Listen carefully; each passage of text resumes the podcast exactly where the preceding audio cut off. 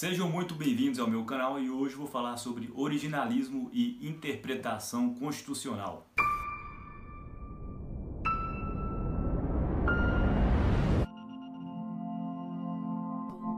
Bom, como vocês viram, é um assunto jurídico, então vou falar de uma forma menos juridiquês para que eu consiga alcançar um número maior de pessoas para ouvir isso, não apenas o pessoal da área, de, da área jurídica, tá bom? Bom, esse é um assunto que é recorrente quando o ministro da Suprema Corte norte-americana morre e então o presidente tem que nomear outra pessoa. Né? Como, por exemplo, agora aconteceu isso nos Estados Unidos, em que a Ginsburg morreu e o Trump nomeou a Amy Coney Barrett para ser a próxima ministra. Né? Então, jornais e todo mundo já começou a falar sobre originalismo. E então eu vou falar posteriormente o que é originalismo, tá bom? Agora eu estou fazendo uma breve síntese de, de o que está acontecendo até chegar no conceito de originalismo, tá? Bom, enfim, e, e no Brasil, ah, e a Amy Coney Barrett, ela diz ser originalista, tá? É, aqui no Brasil esse conceito não é muito abordado, tanto é que agora a gente passou pelo mesmo pelo mesmo cenário que houve nos Estados Unidos, né? ou seja, a troca de um ministro da Suprema Corte, em que o Celso de Mello saiu e o Bolsonaro indicou o Cássio Nunes à Suprema Corte. Né? E não falou nada sobre originalismo. E também aqui no próprio YouTube tem poucos vídeos sobre originalismo. Eu acho que tem uns três, três ou quatro vídeos. Tá? E com o meu vai ser mais um. É, enfim, mas isso nem é nem, nem, o, nem um mínimo do que é nos Estados Unidos. Tá? Posto isto, o que é originalismo e como surgiu? Bom, surgiu ali na década de 70 nos Estados Unidos, teve bastante influência é, de uma pessoa chamada Robert Bork e era um contexto de bastante ativismo judicial. Tá? E o que é originalismo? Originalismo é nada mais, nada menos do que interpretar a Constituição nos moldes, no contexto e na época em que ela foi escrita. Tá? E se o juiz quiser dar uma visão de ativista judicial, que vá para o legislativo. Para você entender mais sobre originalismo, é preciso partir do pressuposto que as palavras mudam de conceito com o passar dos anos. Então a palavra que hoje a gente, a gente usa muito, ou sei lá, qualquer outra palavra, talvez não tenha, não tinha o mesmo significado de 50 anos atrás ou de 100 anos atrás. Até mesmo por isso que eu acho que no Brasil a gente não usa muito essa questão de originalismo com a, com a nossa Constituição, porque a nossa Constituição é de 1988, a dos Estados Unidos é de 1787. Posto isto também, tem muita gente que acha que apenas pessoas ou juristas mais conservadores são originalistas, mas na verdade não. É, qualquer pessoa pode ser, pode ter essa visão originalista e ao meu ver é uma continuação do que Montesquieu previa, de separação de poderes. Tem o legislativo, tem o judiciário e o executivo. Inclusive, o jurista Lenny Streck, em um artigo seu na Conju, diz que a direita brasileira que copia tudo dos Estados Unidos não copiou essa questão é, da, do originalismo, né? mas ele faz com uma, uma crítica, sim, porque a nossa Constituição é uma Constituição mais progressista. Ele não fala nesses termos, tá? mas basicamente foi isso que ele diz.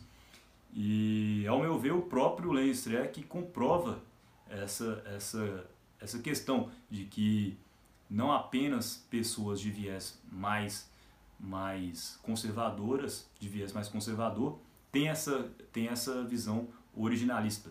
Por fim, vamos então falar sobre as críticas ao originalismo. A primeira é que os originalistas são misóginos e são contra os direitos dos negros. Tá? Isso eu vi em um vídeo do Ben Shapiro, que também é um originalista, debatendo com uma jurista. E ela diz exatamente isso que eu disse. É, e ela fala né, que tem esse contexto de quando a Constituição Americana foi feita, os Founding Fathers, os pais, os pais fundadores dos Estados Unidos, não estavam pensando nem nos negros e nem nas mulheres. E em resposta, o Ben Shapiro diz que caso ela, ela esteja correta, né, esse pressuposto dela seja, seja correto, o legislativo está aí para resolver essa questão. Segundo ponto, quem deveria interpretar a Constituição deveria ser os historiadores e não os juízes e nem juristas. Né? Esse ponto diz respeito à interpretação da Constituição de acordo com seu contexto histórico, deveria ser mais bem formulada, mais respeitada é, com um historiador e não com um jurista e nem com um juiz. Terceiro ponto, há coisas que existem hoje e que não existiam na época que a Constituição foi escrita. Como exemplo, um celular ou qualquer aparelho tecnológico. Né? Essa questão, inclusive, foi, foi perguntada a, a Amy Coney Barrett, a juíza que foi nomeada recentemente pelo, pelo Trump, e ela então respondeu que, é, por exemplo, ela até deu um exemplo, é, a quarta emenda que diz respeito ao direito de privacidade, né, e, e um celular que quando essa emenda foi, foi feita, eles nem imaginariam que poderia existir um celular. Então, o que fazer quando isso ocorrer? Né? Então, ela diz que é, essa emenda ou, ou, a Constituição, um determinado artigo da Constituição, deveria ser interpretado como princípio, né? já que ele aborda, ele não, não aborda uma questão uma questão singular, ele fala em um contexto geral, né? como por exemplo a primeira emenda que diz respeito ao free speech, estou falando dos Estados Unidos, tá? que diz respeito à liberdade de expressão, né? E então você vai aplicar a liberdade de expressão, que é um princípio, a um caso concreto. Por exemplo, você pode pegar a internet, o Twitter, Facebook. Então, a Amy Coney Barrett conclui dizendo que isso não é um problema de jeito algum, tá? Então, pessoal, é isso. Eu espero que vocês tenham gostado e dê um like aí, inscreva-se no meu canal. Sejam muito bem-vindos ao meu canal e hoje vou falar sobre originalismo e interpretação constitucional.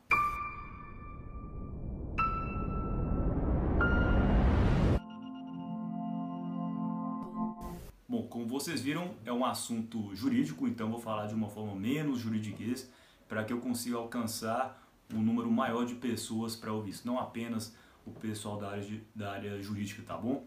Bom, esse é um assunto que é recorrente quando o ministro da Suprema Corte norte-americana morre e então o presidente tem que nomear outra pessoa. Né? Como, por exemplo, agora aconteceu isso nos Estados Unidos, em que a Ginsburg morreu e o Trump nomeou a Amy Coney Barrett para ser a próxima ministra. Né? Então, os jornais e todo mundo já começou a falar sobre originalismo. E então eu vou falar posteriormente o que é originalismo, tá bom? Agora eu estou fazendo uma breve síntese de, de o que está acontecendo até chegar no conceito de originalismo, tá? Bom, enfim, e, e no Brasil, ah, e a Amy Coney Barrett, ela diz ser originalista, tá? É, aqui no Brasil esse conceito não é muito abordado, tanto é que agora a gente passou pelo mesmo pelo mesmo cenário que houve nos Estados Unidos, né? ou seja, a troca de um ministro da Suprema Corte, em que o Celso de Mello saiu e o Bolsonaro indicou o Cássio Nunes à Suprema Corte. Né? E não falou nada sobre originalismo. E também aqui no próprio YouTube tem poucos vídeos sobre originalismo.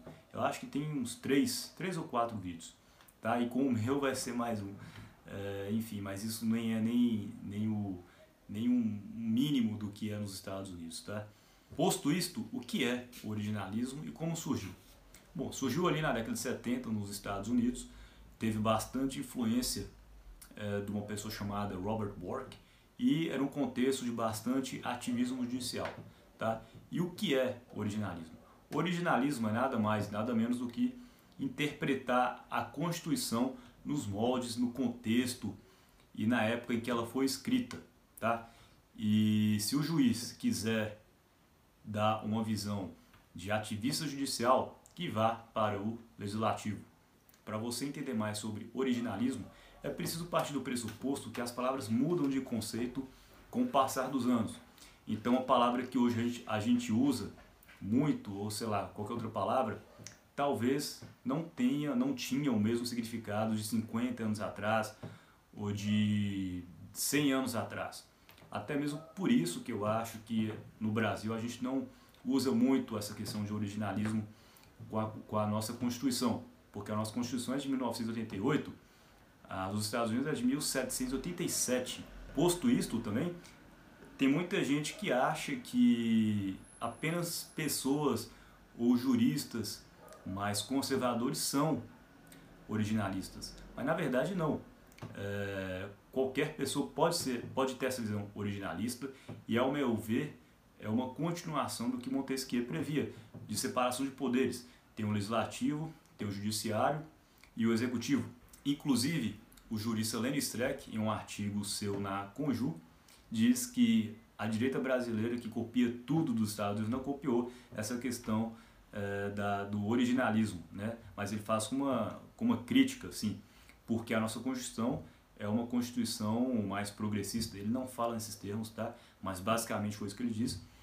E, ao meu ver, o próprio Lenny Streck comprova essa, essa, essa questão de que não apenas pessoas de viés mais, mais conservadoras, de viés mais conservador, têm essa, têm essa visão originalista. Por fim, vamos então falar sobre as críticas ao originalismo. A primeira é que os originalistas são misóginos e são contra os direitos dos negros. Tá? Isso eu vi em um vídeo do Ben Shapiro, que também é um originalista, debatendo com uma jurista. E ela diz exatamente isso que eu disse. É, e ela fala né, que tem esse contexto de quando a Constituição Americana foi feita, os Founding Fathers, os pais, os pais fundadores dos Estados Unidos, não estavam pensando nem nos negros e nem nas mulheres. E em resposta, o Ben Shapiro diz que caso ela, ela esteja correta, né, esse pressuposto dela seja, seja correto, o legislativo está aí para resolver essa questão. Segundo ponto, quem deveria interpretar a Constituição deveria ser os historiadores e não os juízes e nem juristas. Né? Esse ponto diz respeito à interpretação da Constituição de acordo com seu contexto histórico, deveria ser mais bem formulada, mais respeitada é, com um historiador e não com um jurista e nem com um juiz. Terceiro ponto, há coisas que existem hoje e que não existiam na época que a Constituição foi escrita. Como exemplo, um celular, ou qualquer aparelho tecnológico. Né?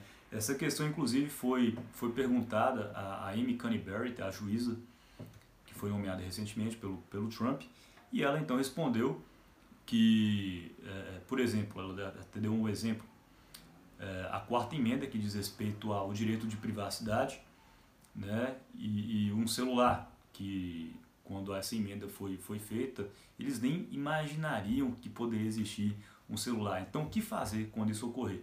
Né? Então, ela diz que é, essa emenda ou, ou, a Constituição, um determinado artigo da Constituição, deveria ser interpretado como princípio, né? já que ele aborda, ele não, não aborda uma questão uma questão singular, ele fala em um contexto geral, né? como por exemplo a primeira emenda que diz respeito ao free speech, estou falando dos Estados Unidos, tá? que diz respeito a liberdade de expressão, né? E então você vai aplicar a liberdade de expressão, que é um princípio, a um caso concreto. Por exemplo, você pode pegar a internet, o Twitter, Facebook. Então, a Amy Coney Barrett conclui dizendo que isso não é um problema de jeito algum, tá? Então, pessoal, é isso. Eu espero que vocês tenham gostado e dê um like aí, inscreva-se no meu canal.